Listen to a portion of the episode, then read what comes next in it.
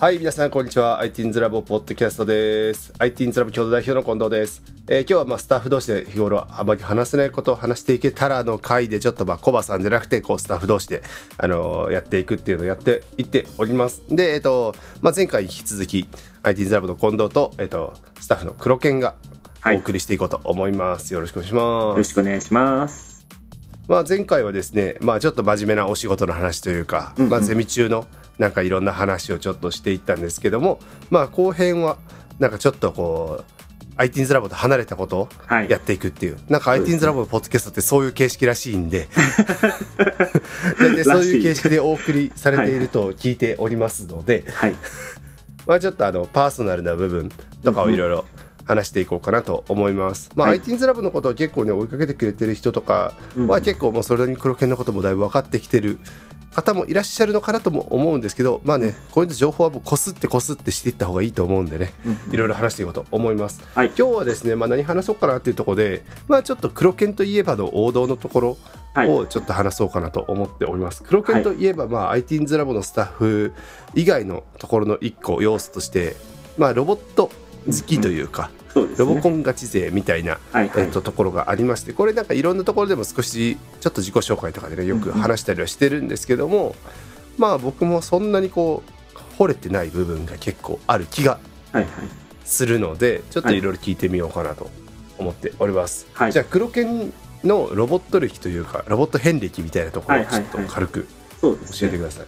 まあ、ロボット遍歴で言うと、えー、一番最初、まあ、ロボットを始めたところから言いましょうか。僕が、えっ、と、中学生の時に、新聞、宮崎の、その、僕、地元宮崎なんですよ。宮崎の地元新聞に、な、ロボット教室があるみたいな記事が載ってて、で、それを母親が見つけて、で、その頃から僕は、なんか小さい頃からのアニメとかの影響があって、まあ、ロボットが大好きだったんですね。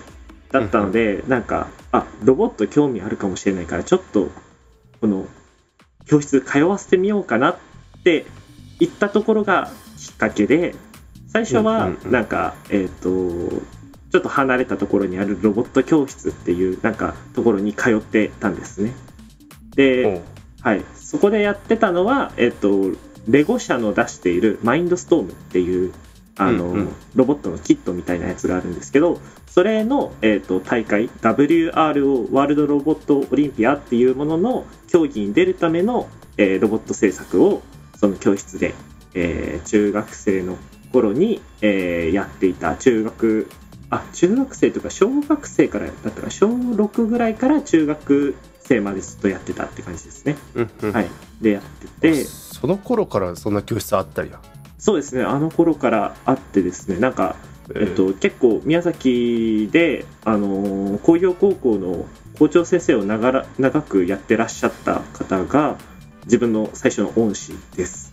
はい、でその方にすごい、えーお世話になってで中学から高校に上がるっていう風になった時にどんな高校に行こうかみたいな考えをし始めるじゃないですか。まあどんな高校行こうみたいなその時にまあ普通科高校っていうに行こうかなっていう時もあったんですけどやっぱりロボットを高校からちょっとやってみたいなっていうのがあってでその恩師にもちょっと尋ねつつどういう工業高校がいいですかねみたいな相談をして、えーまあ自分の母校である佐渡原高校っていうところがあるんですけどそこに入ってそこで、えーロボコン部に所属してそこでまた3年間、えーその時は工業高校のロボットコンテストに、えー出場するっていうかまあか携わるっていったことをやってきました。っていうのがまあ大体中学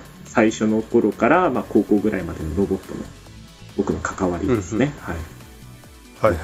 えロボコンってはロボコンはその頃は結構盛り上がってたというかロボコン自体やっぱ昔から知ってた感じ？ロボコン自体はそれこそあのめっちゃ小さい頃からロボット自体はすごい好きだったので、うんうん。あの例えば光線ロボコンとかよく NHK でやってるようなやつは見てましたし、俺も見てはい、あとなんでしょうね、まあ、ロボット映画っとか人造人間みたいな感じのやつうん。がすごい大好きだったんです昔から、はいはいはい。だからえじゃあちなみにそこをちょっと聞きたい。黒毛は何が好きだったのちょっと世代は俺と違うけど。僕が好きだったのはえーっと、えー一番最初好きになったのはおそらくキャシャーンだったような気がするな。えキャシャーンのはい。えなんかあのむ昔のやつ？新しいやつ？えーっとキャシャーンはそれこそ一回映画が新しいのが出た時があって。あったよね。はいはい。あ宇多田ヒキャとかの。そうです。あのキャシャーン見た後なんか古いキャシャーンも見てあとはああとやっぱり戦隊ものですかね。やっぱ大きかったの。あのスーパー戦隊はその頃名前出していいのかな？あの手裏剣手裏剣ジャーっていうやつが大体はいはい。僕ら世代、うわ手裏剣じゃって俺どうやったっけ？世代やったっけね？シュシュッと参上するやつ。そうです、そうです、そうです、そうです、シュシュッと三条のやつですね。あのあたりが大好きで、そのやっぱ変形ロボって、もう誰も、誰しもやっぱりハマる子多いじゃないですか。はいあれが、でなんかあれ割とあの、うん。なんかさ現実的な感じではある。なんかそのね。めっちゃスタイリッシュとかじゃないのがちょっとウケるけどね、あれ。そうですね、ちょっとごつくて、ちょっと動き鈍めぐらいの感じの、ね。はいはい。合体しない方が良かったんじゃないかみたいな。ありますね、はいはい。なんか、ああいうのが多分、ロボットに興味を持つきっかけになったところで、けはどあ、その時は多分、ロボットかっこいい、なんなら小さかったからよくロボットのことよく分かってなくて、ロボットになりたいまで思ってたぐらいの、その小さい頃です。ははい。いはい。あのウルトラマンになりたいとか、あの、あ小さい頃の夢で書くじゃないですか、小さい頃。あのレベルですよね。だったんだけど、なるほどねえっと、ある時なんか、それこそ、ドキュメンタリーというか、じょまあ、情熱大陸だったかな？かなんかで、ロボットを作ってる人の、あの、情熱大陸を見て、あ、すげえ！って思って、だその時出てたのは、すごい、あの、ちっちゃいやつなんですけど、エボルタ、電池の CM とかに出てくる、あはい、あの、青い人形さん、うんうん。あれを作った方の、なんかマラソンンみたいなしてて電池そのはいはいはい。電池でマラソンみたいなのあって、そうですね、ありましたありました。あれの、うん。あのあれを作った方の「情熱大陸」の回を見てロボットを作る人になりたいって思い始めてうん多分それが小学3年生とかそのぐらいの時に思ってそこからずっと思ってはいた。ロボット作りてうん。から入っていく、うん、って感じです。実まあちょっとその飛んで、はい。あどうなのかななんかその WRO のにあのね取り組んでる時とか、はい。ロボコンに取り組んでる時って、はい。まあ、俺は結構スポーツ系運動部系の部活とかをやってたから、そういう青春みたいなのは分かるんだけど、はいはいはい。そう WRO に向かってるとかロボコンに向かってる時のそうはい。いうこう、青春ってどんな感じなのかすごいこうああなるほど。なんか空気感というかなんかあそこそこなのねみたいなだ、まあ、どうな例えば野球部だったら、まずレギュラー争いみたいはいな要素が1個ありますとはかまあその先輩後輩の感じがありますとか、まあ、怪我に泣くとか、まあいろいろなんかそういうこうなんていうまあそういうなんかドラマ的なんかこうなんかトピックがあったりするんだけど、なんかそうロボット系ってどんなどどういうなんか空気感なのかがね想像つかないからさ勝った負けたはもちろんあると思うんだけど、まあえっとじゃあハイライトみたいな。そうですね WRO 自体のちょっとあのルールの話にもなるんですけど、うん。3名1組なんですよね。3人で1チーム作って、えーチームで出るっていう感じなので、はいはい。まあ WRO が近くなってくると、まあ、どういうペアでやるかみたいなのを大体そこの,、あの教えてくださってた恩師の方がその組んでくださるんですよね。うん。でちなみにそこはさ例えば9人いたら3チームみたいな話、それとも全体で1チーム3人だけ決めるみたいな？いやいやいやえーっと出れるだけ出全る体の中から、えっ、と、出れるだけ出てたんじゃないっけな。まあ、そんなにすごいたくさん生徒さんがいたわけではなかったんで、なんか、ううえっと、まあ、学年ごとの部門違うやつで、だいたい3組、4組ぐらい出てたような気がしますね。で、それで組んだ時は、まあ、最初は、あ、はじめましてどうもぐらいの、その、はじうんうん。初めて会う人と、まあ、組んでみたあいな感じ。で。えっとそれさちなみにってことはさ、えー、ともう最初から大体チーム決まってそのチームでずっとやっていくの？それともなんか普段はさじゃあなんか基礎練習みたいにして大会前に組むみたいな感じ？あそうですね。最初は、えっと、いつもは基本的にいつもっていうか最初の方はそのロボットのまず使い方わかんないとツールのうん。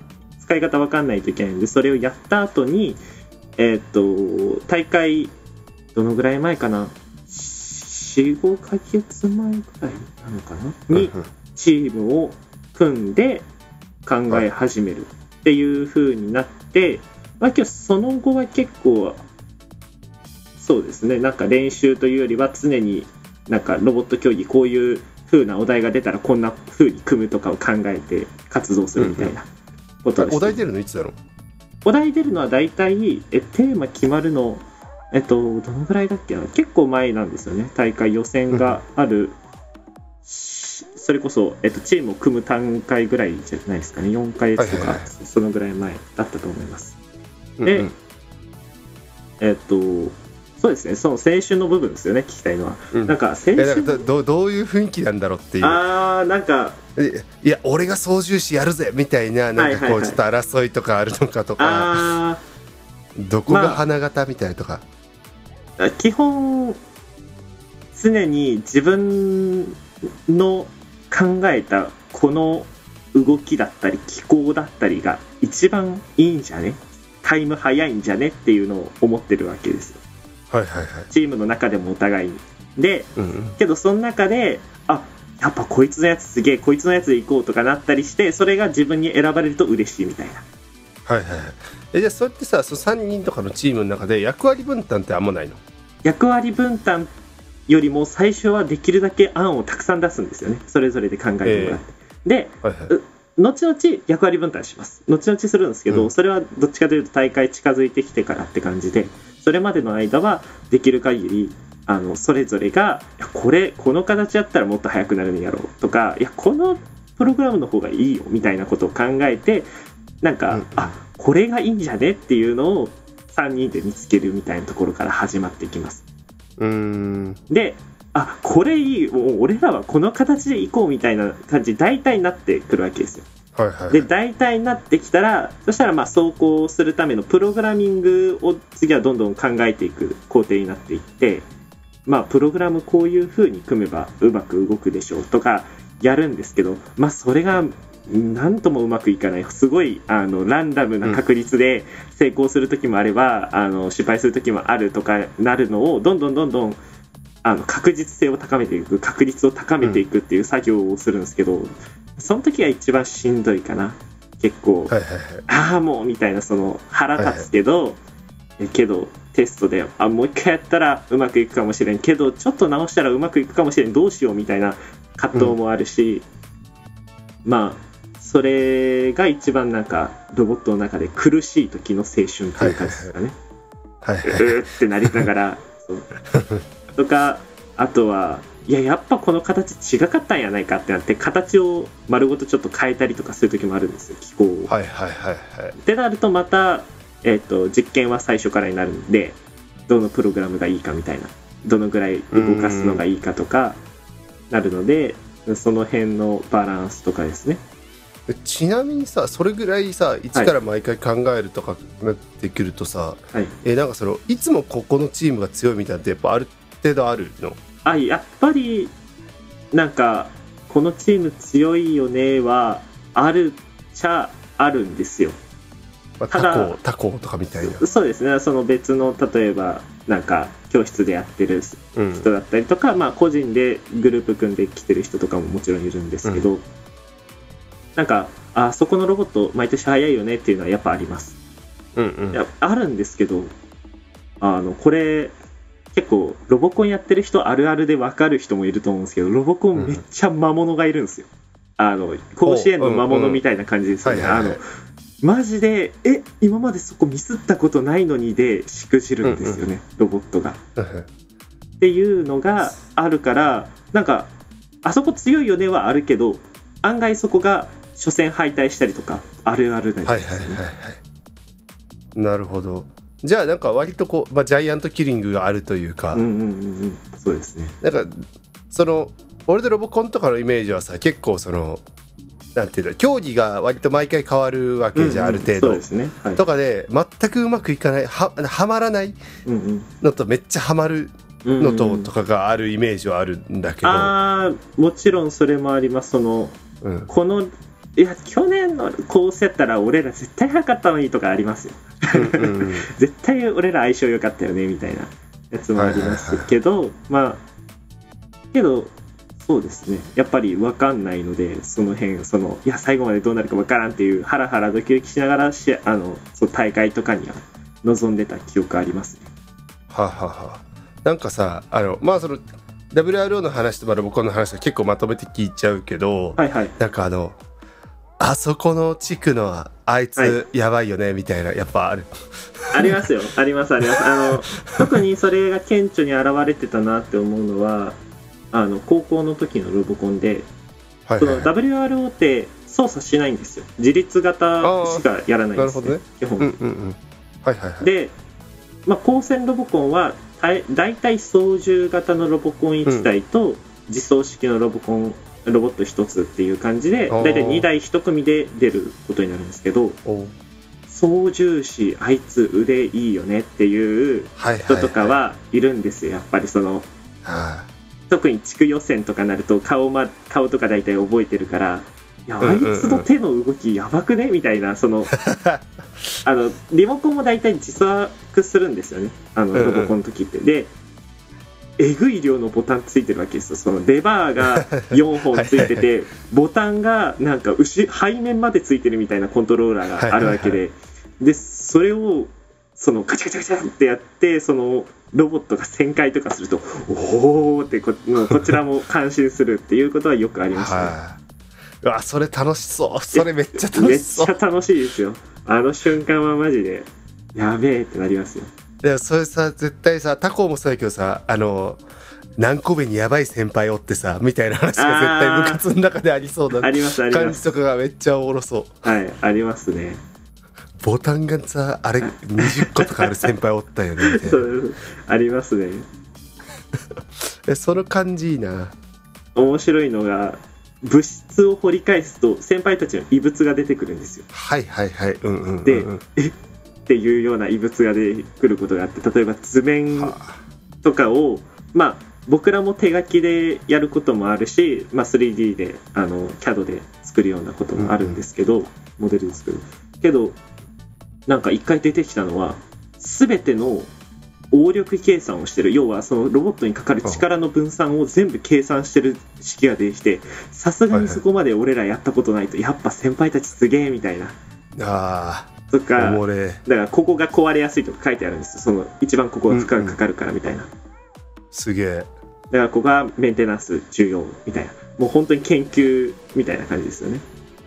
へえいやそれってさなんかその大先輩から受け継がれるものみたいなんてさやっぱあるの、はい。なんか。あーありますあります。あの先輩から受け継がれるもので言うとうちのこ高校で作ったロボットは基本的にできるだけ形残すんですよね。うんうんうん。で形に残して、まあ、それが、まあ、部室のちょっと隣にある教室の窓際とかにずらっと並んでるんです。よ歴代のはいはいはい。ロボットの、あのなんでしょう有志というか残骸というか。でそれとかを、まあ、授業の時とかにその教室使うとよく眺めてるわけですよね。でそれ眺めてるうちにあれ？あそこの機構って今回の大会で使えるんじゃないの？とかなるとはいはい。その昔のやつからその機構だけ外して持ってきて研究して分解して研究してあこれいけるみたいな。この機構だったらこの形も適用できるよみたいな話とか、うんうんうん。あとはまあ普通にあの真似てとかプログラミングこれ使えるんじゃない？とかうん。結構あります。そういうの。もそれめっちゃ残しとくの大事やね。大事です。できるだけ残しとくっていうのは大事だからそうね。けどそれができてるのはやっぱりその工業高校でもやっぱり、うんうん。あのちゃんと材料のなんでしょう、ま、結構これ言うとちょっと工業高校ロボコンの闇っぽい感じになるかもしれないですけどうん。高校によってはやっぱりちょっとあんまりお金かけれてないんやろうなっていうやつとかあるんですよね、うん。あそこの鉄板薄くね？みたいな。でそうんそうそうですね。なん例えばなんかギアって結構高いんですよ。あの噛み合わせるあの歯車、はいはい。ってなるとモーター直付けしてくるんですよね。モーターにの軸に何か部品がついてる、でこれってすごい壊れやすくってはいはいはい。とかそういうのを見るとああちょっときつかったんやろうなみたいな。ことを考えたり本当はギア入れたいけどそうそうそうそうちょっと買えないからしゃあなしで。そう。とかいうのを見てて思うからそう残すのも結構、まあ、場所も必要ですですしうん。新しいの作るために材料も買ってこそうね。来なきゃいけない。その古いの活用はできないからとかなるとやっぱりうちの高校結構やっぱすごかったんやなって思いますね。そのレベル。どこでもできることじゃないね。そうですね。やっぱり環境がものを言いますね。やっぱロボコンはやっぱり資金力とかやっぱり大事なんだろうなって思います。なんかどうしてもうん。熱意と技術だけじゃどうにもならん部分あるなって、うんそうね、うん。いやちょっとこうロボコンの話普通にもっといろいろ聞きて。結構もう20分ぐらいになってきてあもうちょっと行こうかな。はいはい。そう意外に結構行ってるのよ。はい。いやなんかそのあと試合の当日のこうはい。雰囲気というかさはいはい。なんかもう操縦者に行けよみたいな感じなのかなんかもう最後まで作戦立ててるとかなのか壊れないでくれみたいなもう神頼みみたいなだからいろいろありそう。そうですね。どういうテンションなのか何考えてんの？結構人によりけりです。そのはあはあ要は、えっと試合に出るときに、えっとまあ、操縦者とそれの補助者っていう意味で、うん。2名がその、まあ、要はコースの方に入っていくコースの操縦席とか、まあ、操縦席っていうかあの人が入れるところに入るんですけど、はいはい。残りのメンバーはだいたい整備係がいて、うん。で後ろに待機してるわけですよ。だから整備係はひたすら自分のやったところが壊れないように祈ってるわけですよ、はいはい。頼む持ってくれ俺の部品と、で、はい。はい操縦する人たちはもう2人でずっと作戦立ててるわけです。うん。いやさっきのやつはこれいかんかったからもうこっちでスムーズにいけるみたいな。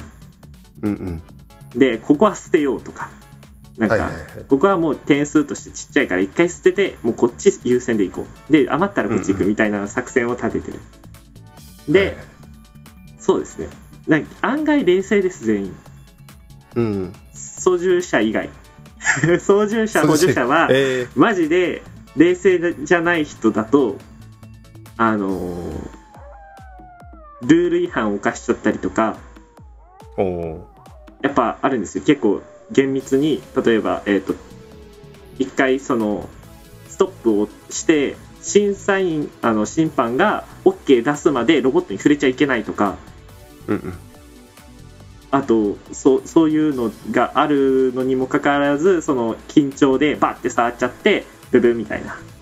はい。ダメだよみたいなやつとかあったりとかするので多分一番精神的にも来てるのはほ操縦者と補助者。はいはい。やっぱさそれ操縦者はさ、はい。もうエースというかやっぱそのす。います。もうてかその、まあ、基本的にチームのもはい。う代表みたいな感じになる、はいはい。そうですそうです。もうチームのこいつが操縦操縦者だしチームのほぼ代表みたいなもんみたいな。うんうん。まあキャプテンみたいな感そうですね。じになる大体もうキャプテン操縦上手い人がキャプテンになってるような気しますね基本的に、えなんか、うん、やっぱり中心メンバーになりますよね。その人の言うこと、なすこと一つで、ロボットの形ももちろん、方がいいとか、あの、コントローラーこっちの方がいいんじゃないかとかにもなるので、基本そっちうん。で、あとは、基本、その作ったり整備をしたり、なんか改善をしたりとか、そういう方が多いですかね。はいなんか黒犬の中でこれはちょっと思い出に残ってるシーンみたいなあるあります。えっと、これおえっと、確か、ここ2年か3年の時のロボコンだったんですけど、僕は整備班だったんですよ。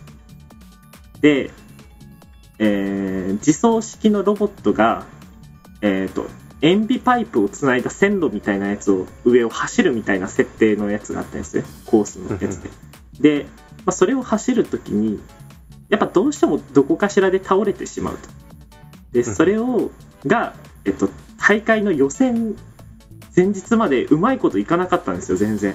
うんうん。でどうしようこれやっぱり何回やってもうまくいかないよねとかなってたんですけどいやここに1本柱があればいいんだよねみたいな風になったんですよね。最終的にその、話し合った結果ここに柱が立ってさえすればロボットのここに柱があればちゃんと走るのにっていうのが分かってけど、材料ももう前日だからなかなか調達できないどうしようってなった時に、あの近くにあった六角レンチあのうん。六角形のレンチですうね、んなるね。これ使えるんじゃないって言ってそれをあの平らあの結束バンドでロボットに固定したら、めちゃめちゃ本番うまくいってそれで予選通るみたいなのがあったんですよね、なんかちょっとドラマチックやね。そうドラもうその太さじゃないといけないんですよ。六角レンチもその太さだからうまくいったみたいなのがあってあもうこいつはこの六角レンチ持って全国大会まで行こうみたいになったんですけど、まあ、最終的に先生に、い。やそれはあんまり良くないからって止められて代用部品を作って行ったんですけど なんか思い出深いですねそれが。はいはいはい。あおもろいなそれ。あ青春感あるなめっちゃ。そうです。青春でしたね。あれはもう見つけた時に来たーみ「来たたいな。まさかやねー」っつって。それ上がるね。そうしかもなんか整備の時にその自走式のロボットの整備の時に使ってた六角レンチがぴったりだったみたいな。はいはい。うわなんか水平思考みたいな。あれ？みたいな。本当にもうなんか頑張りましたね。あの時はもう知恵絞りまくりましたね。ないやいいな。ちょっとこの話いくらでもできそうやな。いやできます 本当に。もうね30分来ちゃう。よあら本当か。マジか。30分来ちゃうじゃあもうちょっとこれ一旦これぐらいにしようかな。はい。ちょっとロボコン話ちょっとねこういろんな青春の話面白いですね。そうですね。またなんかしたいですねこの話は。うん。いや面白かったです。はい。よかったです、じゃあえっ、と今回の IT's ラボポッドキャストは、えー、と近藤と黒剣でお送りしました。これにて終わろうと思います、皆さんありがとうございました。ありがとうございました。